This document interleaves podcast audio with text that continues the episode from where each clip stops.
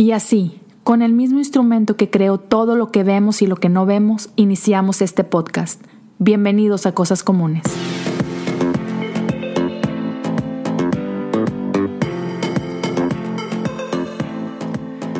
Bienvenidos al episodio número 98 de Cosas Comunes. Estamos muy cerca de la meta. Estoy emocionado de estar aquí en los estudios de grabación de mi iglesia. Hace un par de semanas eh, ellos decidieron lanzar un podcast, es un podcast en inglés, se Pod Have Mercy, como pueden ver los que están viendo el video.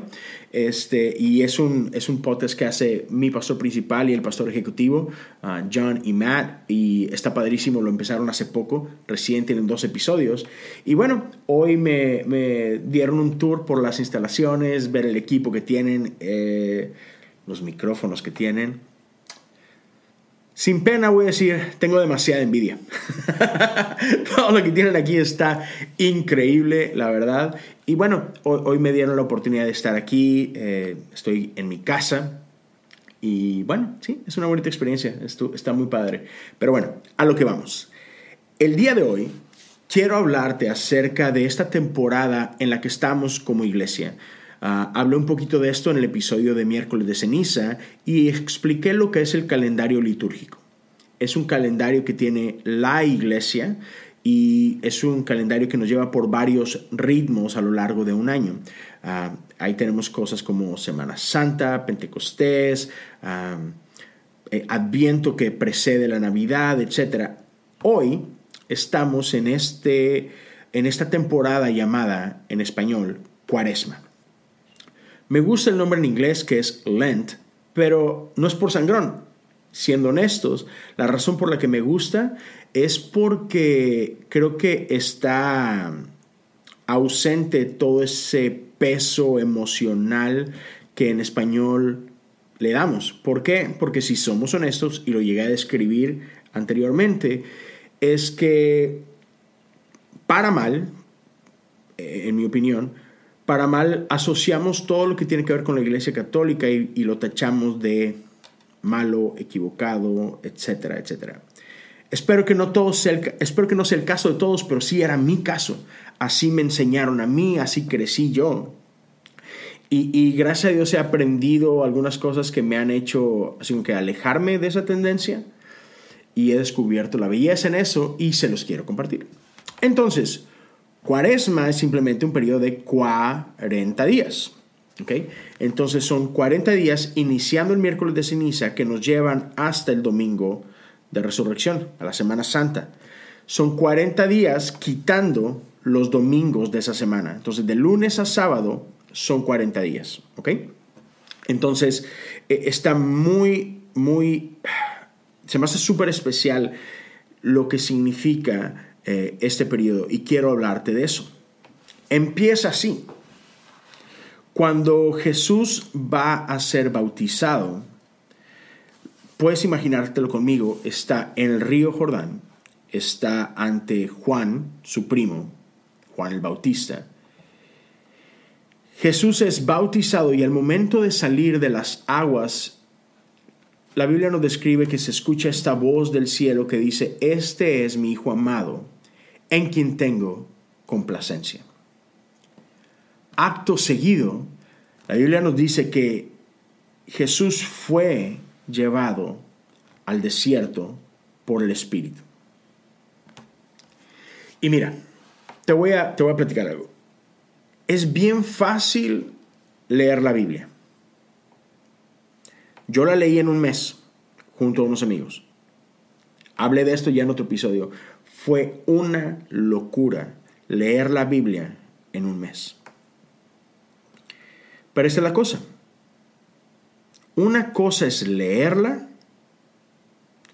otra cosa es meditar en ella. Ese ejercicio de leerla en un mes fue eso, fue leerla como un animal. fue, fue muchísimo. Pero a veces cometemos ese error al leer la Biblia. Solo leemos.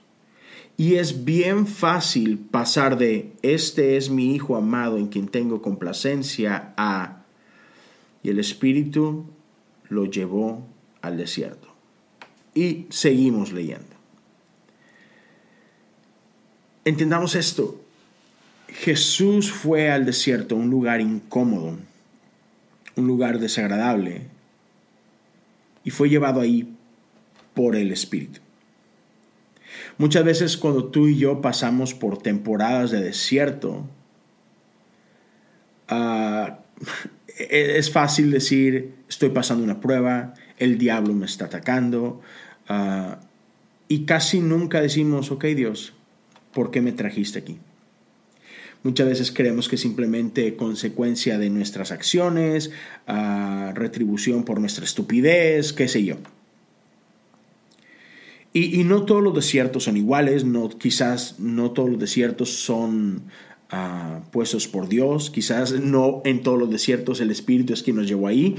Eso es cierto, pero sí hay ocasiones en que el Espíritu nos lleva a ciertos desiertos y tienen un propósito.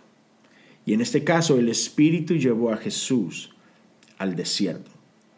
Y si seguimos leyendo, encontramos que durante su estadía en el desierto Jesús fue tentado tres veces. Y ahorita te quiero hablar de eso en específico, de cómo Jesús fue tentado y cuáles son las implicaciones de esas tentaciones. Y, quiero romper un poquito varios paradigmas que, que quizá tenemos, pero quiero empezar aquí retomando este punto de la cuaresma, Jesús fue al desierto por 40 días antes de iniciar su ministerio aquí en la tierra. Entonces, este periodo en el que estamos tú y yo de cuaresma es simbólico de esos 40 días que Jesús pasó en el desierto. El tiempo en el desierto es un tiempo de preparación. Es un tiempo en el que tradicionalmente sometemos nuestra carne ah, para crecer en el espíritu. Y hay muchas tradiciones, hay diferentes maneras de hacerlo, hay diferentes prácticas, hay diferentes rutinas, ah, pero es muy común que tendemos a usar este tiempo para, para dejar ciertas prácticas. Por ejemplo, hay quienes deciden dejar de comer de plano y solamente vivir en agua. Hay quienes dicen, no, yo voy a tomar como un poquito el modelo de la dieta de Daniel y entonces voy a cortar carne, etc. E, es muy común, por ejemplo, en la tradición católica dejar la carne roja. Hay muchas maneras de hacerlo. En tiempos modernos hay quienes dicen durante este tiempo de cuaresma voy a dejar todo lo que tiene que ver con social media. Me voy a salir de mis redes y no voy a accesar a ella. Ese va a ser mi ayuno se vale. Hay mil maneras de ayunar durante este tiempo. ¿Y por qué lo hacemos? Lo hacemos como un acto de disciplina, lo hacemos como un acto ah, de sacrificio voluntario. Este, y es una manera de pasar por un desierto.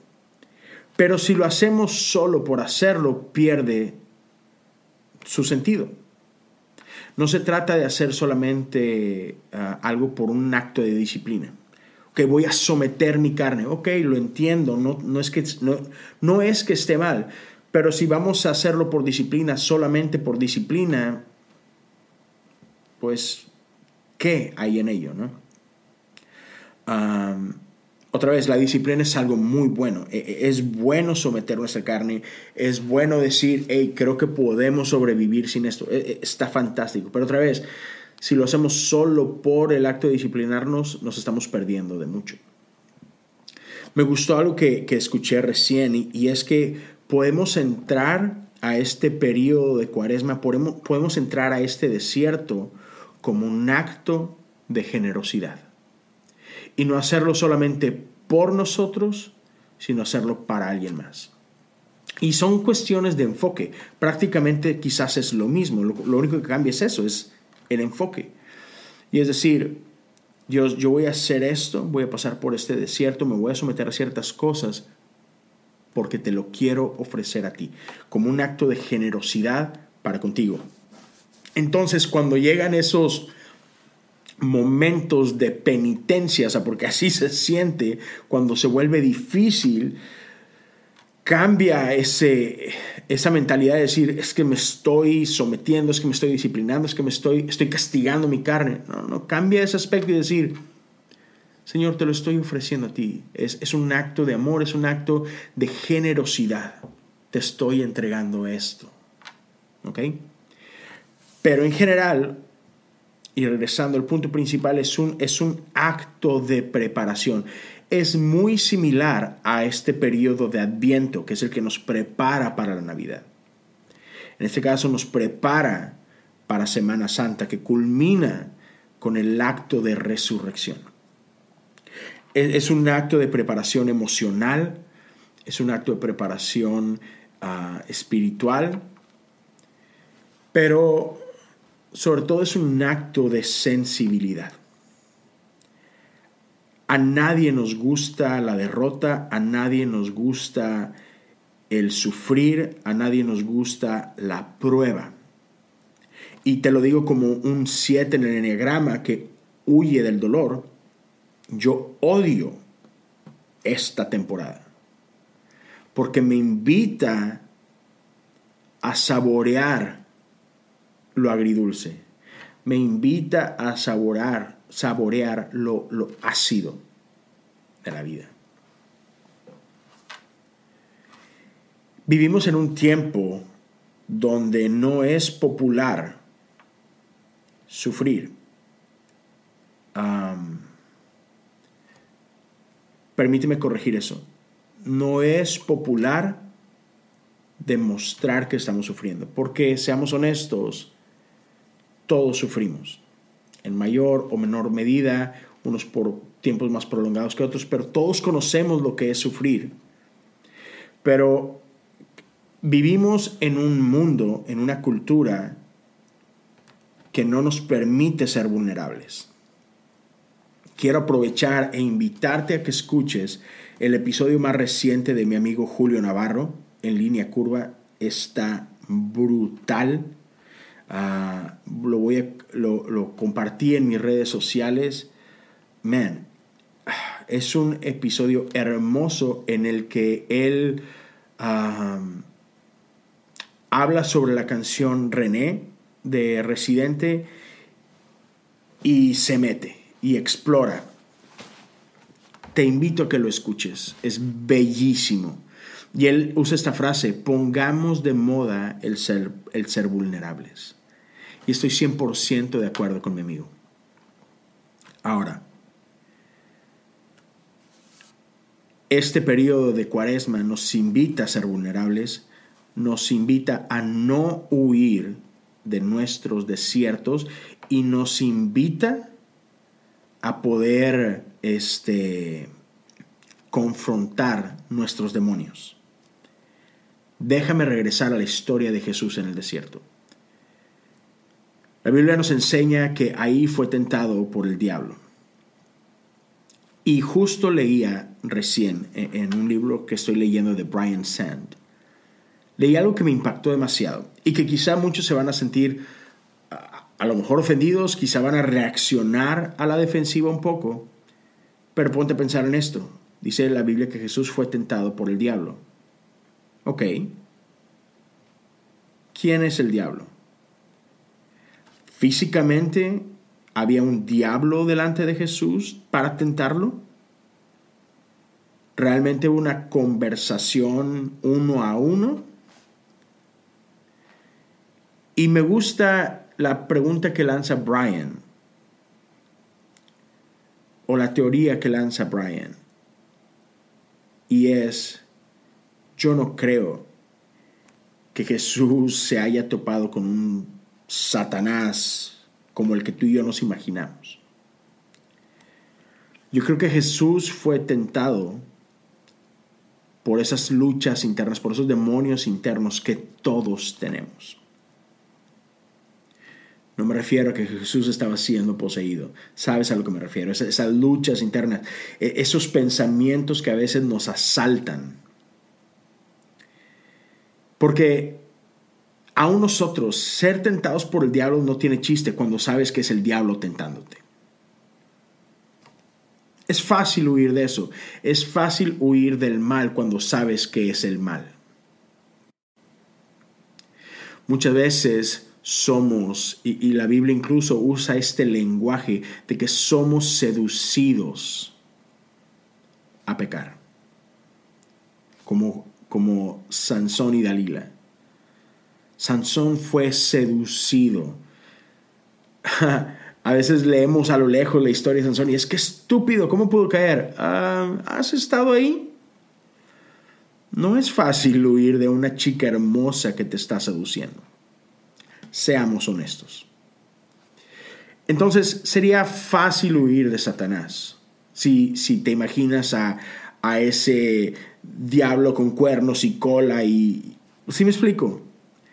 Sin embargo, lo que propone Brian es que Jesús estaba siendo tentado por tres buenas ideas y algo que luchaba con ello en su cabeza, porque ¿quién quiere realmente ir a una cruz?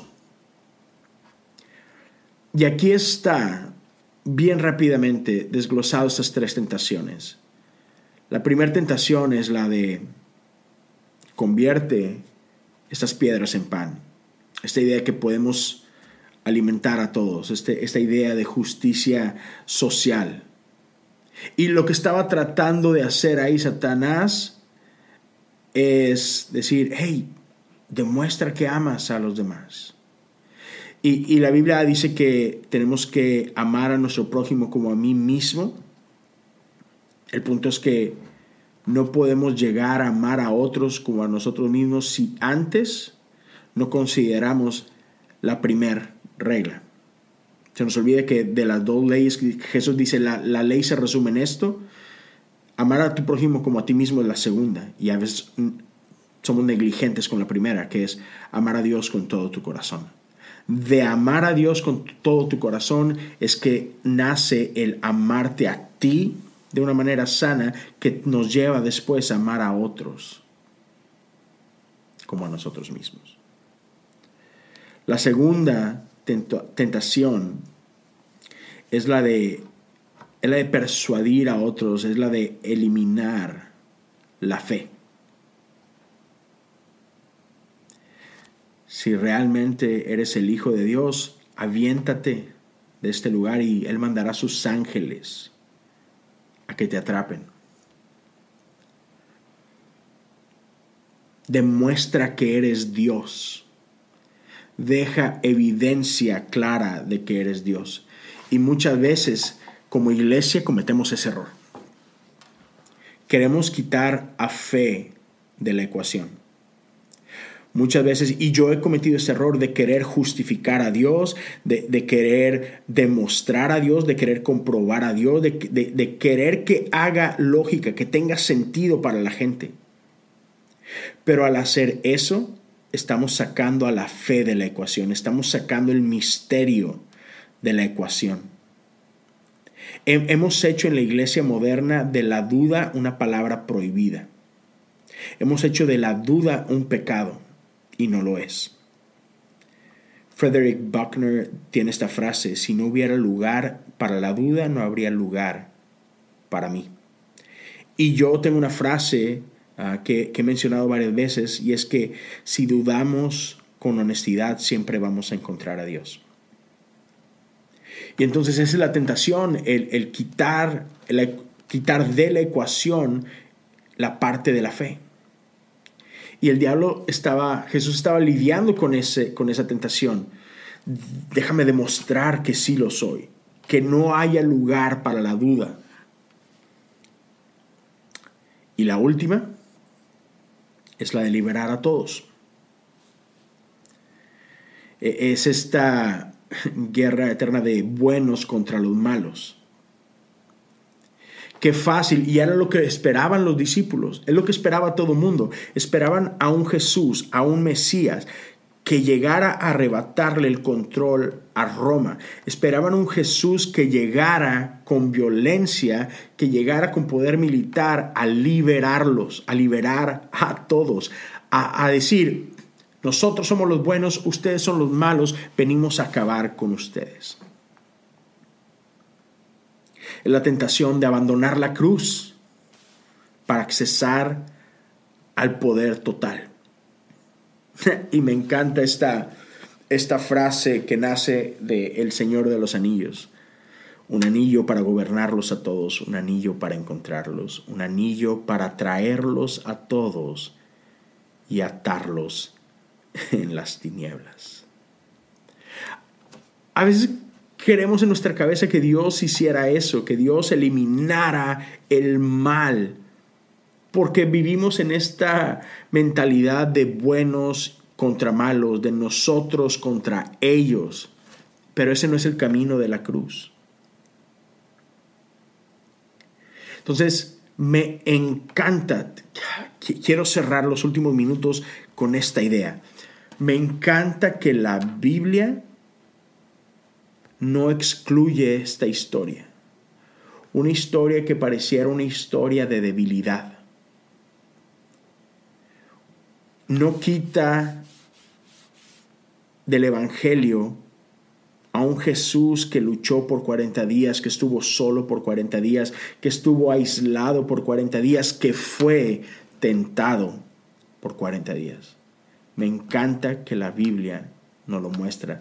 Me encanta que Jesús nos invita a ver su proceso, a vivir su cuarentena, a vivir su cuaresma.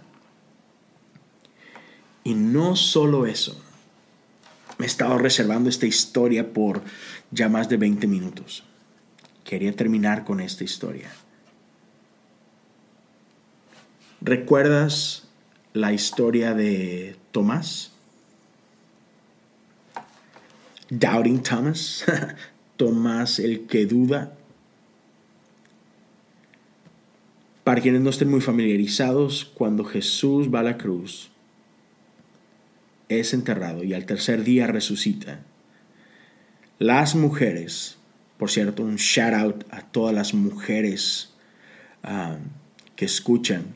Estamos, estamos a días de celebrar el Día Internacional de la Mujer y, en México el día 9 de marzo se va a celebrar una marcha por la mujer. Shout out a todos ustedes. Um, estoy con ustedes, estoy orando por ustedes. La mujer tiene un papel importantísimo en la historia de la iglesia, en la historia de la cruz. Son las mujeres las que van a atender al maestro las que seguían honrando a su Maestro aún después de crucificado. Y son ellas las que llegan a esa tumba vacía y tienen un encuentro con Jesús, con un ángel que les dice, ha resucitado. Y son ellas las que corren con los discípulos a darle las buenas nuevas para todos aquellos que se la pasan diciendo que no hay lugar para una mujer en el púlpito. Fueron ellas las primeras en declarar, Él ha resucitado, la tumba está vacía. No te olvides de eso, hombre. Las mujeres proclamaron por primera vez que la tumba está vacía, que el Señor había cumplido con su palabra. Juan y Pedro corren y la historia sigue, se dan cuenta, confirman que Jesús no está en la tumba regresan y siguen corriendo la voz y, hay una ocasión donde están todos reunidos eh, en una casa y, y Tomás dice que andaba perdido el muchacho, de repente llega y todos le dicen a Tomás las buenas nuevas que Jesús había resucitado y Tomás no creyó. Y él dijo, mientras no vea yo la marca de los clavos en sus manos y meta mi dedo en las marcas y mi mano en su costado, no lo creeré. Jesús le dijo al ángel, a ver, cuídame la cerveza, déjame, voy a atender aquí a Tomás. It's a joke, guys. Es un meme. Um, Jesús al tiempo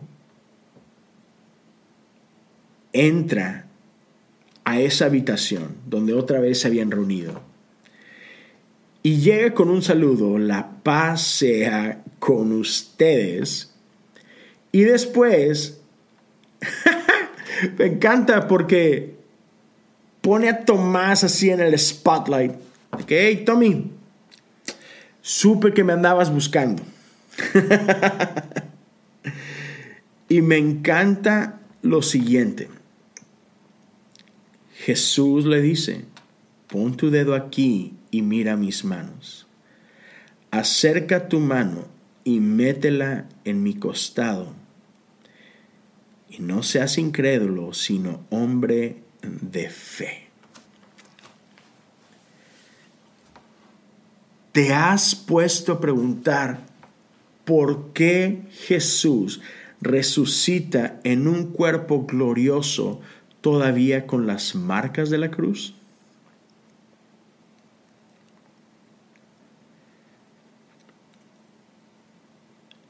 Te dejé ahí un momentito para que sabores eso. Aquí es donde todo toma su lugar. Jesús no escondió sus heridas. Jesús mostró sus heridas. Jesús mismo, e, e, el, Jesús glorificado, el Jesús resucitado, llega y le dice, Tomás, mírame, tócame. Es una invitación hermosa para nosotros para no esconder nuestras heridas. Ya basta de ese cristianismo que quiere siempre portar una careta de perfección, una careta de victoria en victoria, una careta de siempre estoy en gozo, todo está bien. No, mira mis heridas. Es una invitación para nosotros, la iglesia de Cristo, de decir, yo también he pasado por un desierto, yo también he sido lastimado, yo también he sufrido, aquí están mis heridas. Estoy convencido de que nuestras heridas son el camino para que otros puedan sanar. ninguno de tus dolores son desperdiciados en Dios. Atención, no estoy diciendo que Dios provoca nuestros dolores, pero Dios puede usar nuestro dolor, Dios puede redimir nuestro dolor si nos atrevemos enseñarlo, si dejamos de ocultarlo. No desaproveches lo que has vivido, no desperdicies lo que has vivido, no pretendas haber vivido una vida diferente a la que has vivido. Seamos honestos, seamos vulnerables, seamos transparentes y digámosle al mundo, aquí están mis heridas, tócala, todavía duelen un poco. Cuando vivimos escondiendo nuestras heridas, cometemos el error de sangrar sobre gente que no nos ha lastimado. Piensa eso por un momento.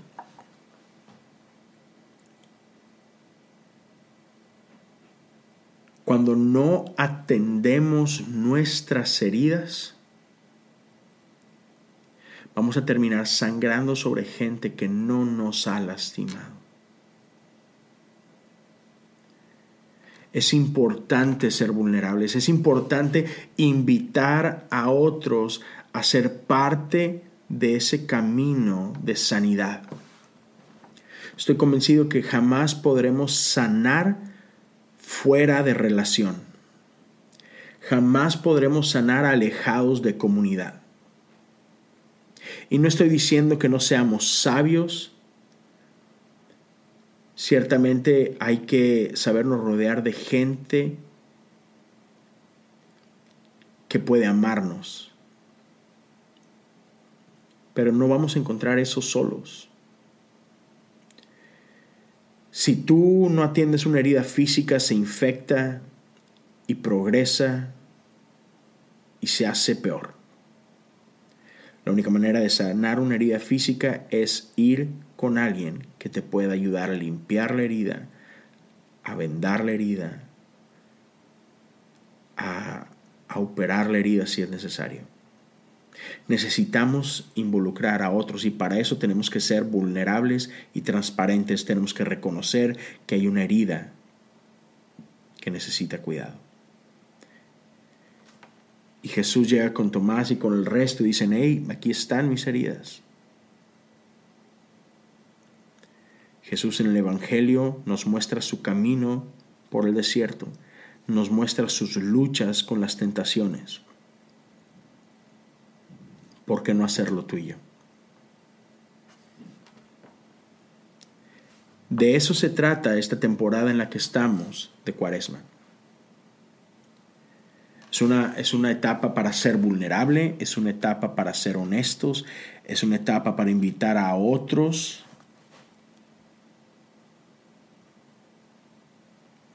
Porque no podemos celebrar resurrección si no ha habido muerte. No podemos celebrar la tumba vacía si no contemplamos la cruz.